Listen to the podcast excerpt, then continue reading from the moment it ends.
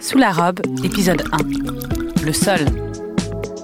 Pour ce premier épisode de la saison 2, nous allons commencer par le commencement et vous parler du sol. Car pour faire du vin, il faut des hommes, oui, mais aussi un sol et un climat. Ces trois éléments combinés constituent ce qu'on appelle le terroir. Si on lui prête un peu d'attention, la Terre a énormément de choses à nous dévoiler. Si on la regarde, elle nous raconte le mode de culture. Si on la sent, on peut deviner en elle les prémices du goût du vin. Enfin, si on tend l'oreille, elle nous révèle bien souvent des histoires de famille et de transmission. Là, tu vas. Ouais, bah, de toute façon, t'es obligé de monter vers la gauche. Nous arrivons à Puy-Méras, chez Élodie Domas, Parfait, domaine Saint-Apollinaire. une vigneronne que j'ai rencontrée il y a quelques mois au festival Canon, à Nantes. Un salon du vin où il n'y a que des femmes vigneronnes qui exposent leur vin, mais où tout le monde peut déguster.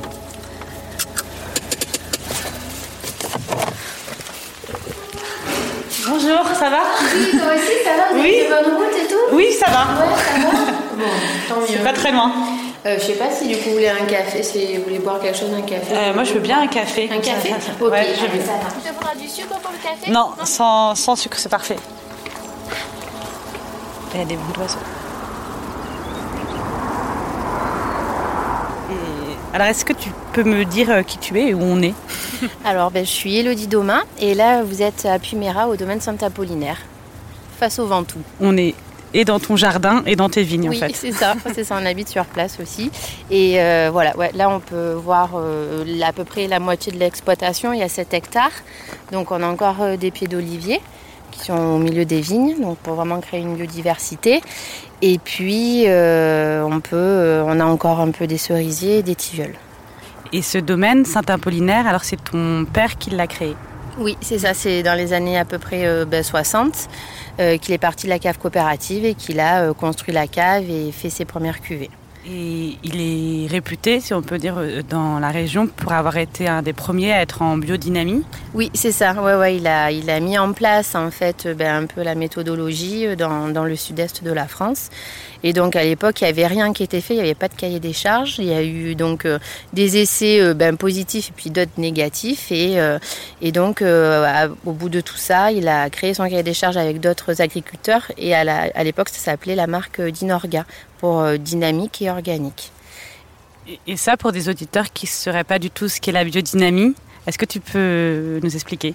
Alors ben, la biodynamie, en fait, donc ça a un tronc commun avec l'agriculture biologique parce qu'on n'utilise pas de produits chimiques de synthèse, mais c'est plus poussé dans le sens où c'est vraiment euh, un équilibre ben, entre euh, ben, l'agriculteur, le sol et la plante, et aussi toutes les influences en fait qu'on a euh, du cosmique, euh, de la Terre, des planètes, du Soleil.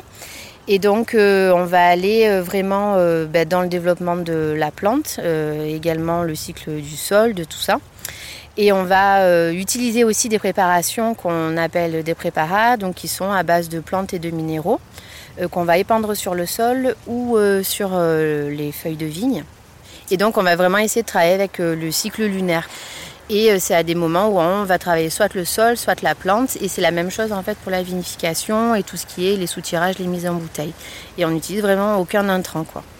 et, et ça, à l'époque où ton père s'est installé, donc c'était dans les années 60, Oui. C'était assez. C'est ce que tu disais, c'était nouveau. Comment, tu sais comment il était perçu, ton père, à cette Euh, époque bah, Très mal. hein. Chez nous, il- son, nom, son surnom, c'était le Fada, donc ça veut dire le fou. Donc euh, non, c'était euh, vraiment bah, un côté, il passait, voilà, pour, je suis désolée, un peu un allumé, alors qu'il n'était pas du tout. Et, euh, et c'est vrai qu'à l'époque, c'était très compliqué parce que bah, déjà, euh, se mettre en bio, c'était très compliqué, encore plus en biodynamie. Et c'était l'époque où on était dans une agriculture industrielle et il fallait que on produise, on produise. Et à ce moment-là, bah, c'était euh, des produits euh, chimiques qui étaient, euh, qui étaient plus utilisés parce que voilà, il y avait euh, encore au début, à cette époque, pas tant d'alternatives que ça. On dit souvent que la vigne, a besoin de terre, euh, euh, comment dire, aride ou du moins de terre assez, pas forcément riche pour se, pour se développer. Bah, C'est vrai que la vigne a cette euh, spécificité d'avoir des, des, racines qui vont vraiment vraiment en profondeur et qui restent pas en superficie. Donc elle a, elle a quand même cette, cette autonomie de se débrouiller, on va dire, un peu toute seule et elle, elle arrive encore à résister à des périodes de sécheresse. Même si ça devient de plus en plus dur, voilà, on a une plante pérenne qui a cette capacité d'être autonome. Quoi.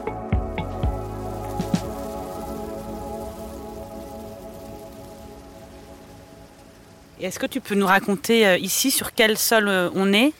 Ouais, alors nous on est plus sur, euh, on est vraiment dans, les côtes du Rhône méridional, donc on est plus sur des sols argilo-calcaires, ou dans les côtes du Rhône septentrional c'est plus granitique en fait. Donc on a des sols qui vont être un petit peu plus lourds, un peu plus riches. Et la spécificité ici du secteur où on est, c'est qu'on a des, des, terres qui sont un peu plus sableuses. C'était des terres qui étaient très bonnes en fait pour la culture de l'asperge voilà, assez aérienne. Donc euh, ça va aussi amener euh, des vins avec un peu plus de fraîcheur et euh, ce côté moins puissant, où là on est sur des galets, des galets roulés. Voilà, où c'est quelque chose de plus, plus, plus riche, on va dire, au niveau après dans le vin.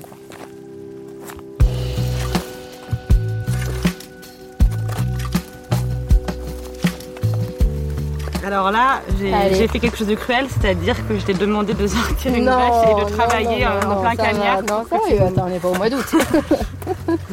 Alors, on va voir ça. Qu'est-ce que ça vous évoque, vous, un sol vivant? Ben, un sol vivant, c'est un sol que si on plante euh, la fourche euh, et qu'on sort une motte de terre, qu'on voit que voilà, il y a des, y a des, euh, y a des vers de terre à l'intérieur, qu'elle est aérée, qu'il y a des, des petites des trous et qu'on n'est pas sur quelque chose où ça fait qu'un bloc, quoi. Hein. On le voit vite ça. Hein. et que on voit, ben, comme on disait tout à l'heure en se promenant, il y a ben, des insectes, il y a des coccinelles. effectivement, on a des herbes qui pour d'autres ça pourrait choquer, mais au contraire chaque plante a une importance en fait dans, le, dans, dans, la vigne, dans tout, dans tout l'écosystème qu'il y a autour.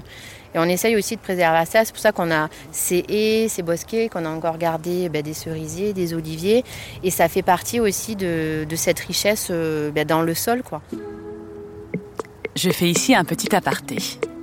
Si vous avez suivi la saison 1 de Sous la robe, vous savez déjà que la région viticole des Côtes-du-Rhône s'étend de Lyon à Avignon. Elle suit le Rhône. Les sols, eux, sont donc liés à ce fleuve et à son histoire et varient au fil des paysages. Elodie nous racontait que nous sommes chez elle sur un sol argileux. Mais il existe aussi dans l'appellation des sols calcaires, des sols de sable, des sols caillouteux ou encore, dans le nord, des sols granitiques. Ces caractéristiques, mêlées à plein d'autres, vont influer sur la culture de la vigne, mais aussi dans une certaine mesure sur le goût du vin. Nous y reviendrons en fin d'épisode. En attendant, allons bêcher un peu.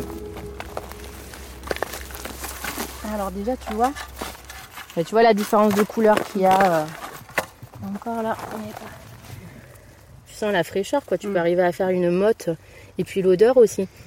Bah, c'est bête ce que je vais dire, mais ça sent bien bon la terre. c'est vrai. Là, tu es en train de creuser avec ta bêche pour nous montrer ce qu'est un sol vivant. voilà. J'arrive à aller un peu plus en profondeur. Ici, il y a des, du sacre aussi.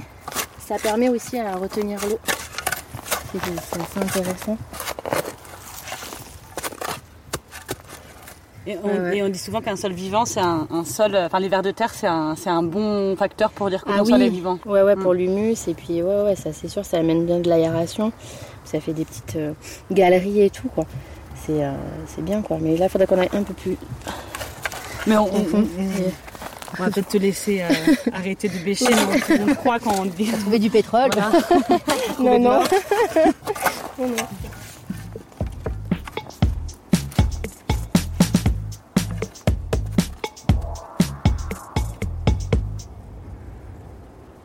On n'a pas de déséquilibre parce que ça fait bien presque ouais, ça fait plus de 50 ans qu'on est en biodynamie donc euh, c'est pas comme si on avait fait une reconversion d'un vignoble qui était en chimie et en bio quoi. Donc on a déjà un énorme avantage.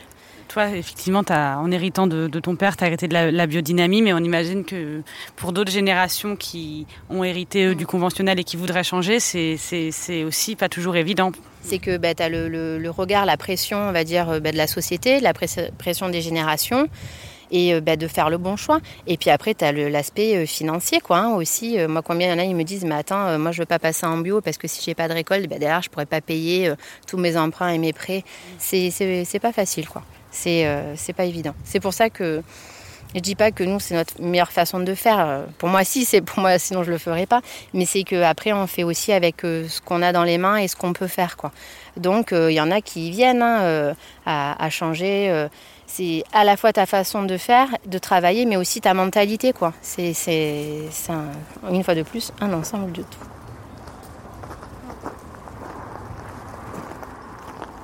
Parce que là, on parle euh, du sol et de la terre. Et donc, il y a tout ce qu'on a dit de très pratique sur euh, comment on cultive la terre, mais il y a mhm. aussi, euh, quand on est vigneron, ces histoires de transmission que j'imagine pour l'enfant, c'est la responsabilité de, en tout cas, de continuer le travail tout en tout en réussissant à, faire à sa façon. Oui, ouais, ouais, ouais, c'est ça. Après, moi, j'ai eu la chance que mon père me laisse aussi les rênes, euh, enfin, il m'a laissé faire un peu ce que je voulais. Des fois, je me suis vraiment euh, trompée, cassé la gueule. Puis après, il me disait, bon, ben voilà, euh, faudrait peut-être voir différemment. Donc maintenant, ça fait, ben, ça fait 12 ans que j'ai repris l'exploitation. Donc j'avais quand même travaillé au préalable avec lui.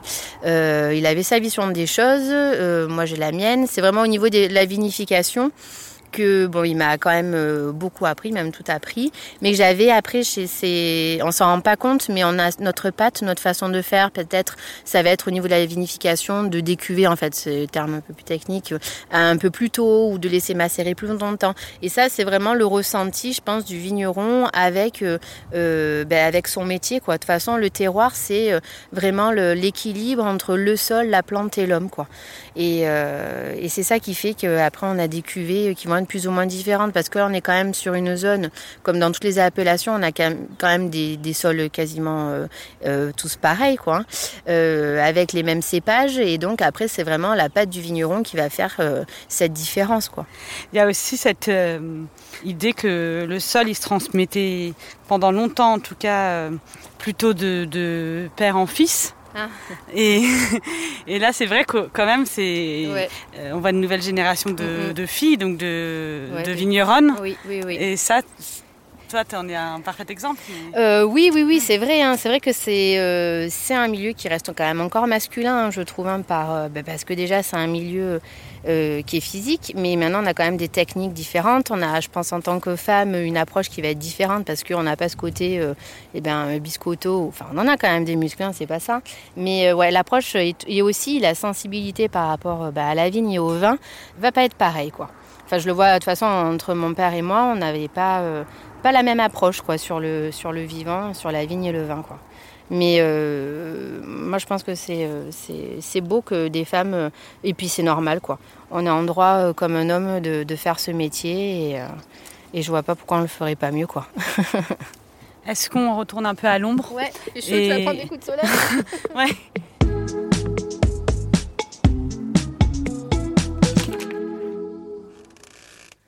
Voilà, ça c'est la cave. Donc ben, elle a une quarantaine d'années. Donc ça, derrière, les cuves que tu as qui sont cylindriques, donc elles sont en béton, et justement elles sont cylindriques parce que ça fait partie du principe de la biodynamie, que toujours soit tout en mouvement, qu'il n'y ait pas d'angle mort où il peut risquer d'y avoir des bactéries qui s'y mettent. Et donc ça, c'est vraiment pour la vinification des vins rouges. Quoi. Là, tu as le pressoir. Et tout à l'heure, je te demandais si on pouvait sentir, euh, en tout cas goûter le, sol. Euh, dans, les vins, tout simplement. Ouais, ouais, ouais. Euh, ça, toi, au long de la vinification, c'est quelque chose que tu ressens aussi? Oui, on le, on, ben, on le retrouve, comme on le disait, là, ce côté, ben, justement, on a un peu un manque d'acidité ben, du fait du climat. Et euh, ben, le côté minéral va venir sur les blancs. C'est ce qu'on retrouve justement sur des blancs, ces notes un peu créées minérales qui apportent en fait de la fraîcheur au vin. Quoi. Et euh, effectivement, bon, on a déjà le cépage, mais aussi ce côté sol, on le retrouve, je pense, fortement dans, dans les cuvées. Quoi. Là, après, c'est les vieilles bouteilles qu'on a aussi là. Donc euh, ben, la plus vieille, la, première vinification ici, c'est 1970. Ça, c'est toujours fascinant de voir les... Les vieux, ouais. Mais euh, ça aussi, c'est un truc à mon père, il en gardait, gardait. Euh, moi, j'en garde. Nous, on les boit plutôt. il garde pas. Et donc, ça veut dire que tu pourrais imaginer que tu as des vins des années 70 qui ont gardé le goût du sol et du climat de l'époque et que tu peux boire maintenant. C'est comme une façon de remonter le temps presque. Ouais, c'est ça. Ouais, ouais, c'est ça. Bah, le dernier qu'on ait bu, c'était un blanc Donc une cuvée qu'on a Grenache et Clairette de 81. Et même au niveau de la couleur de la robe, on avait encore quelque chose de vraiment clair. On n'était pas sur un vin qui était tuilé, quoi, donc passé. Euh, on était sur vraiment encore de la fraîcheur, quoi. Donc euh, ouais, on peut dire qu'on était sur quelque chose de plus frais et plus, plus acide. Euh, dans, dans, les vins auparavant, c'était une machine à remonter dans le temps, exactement.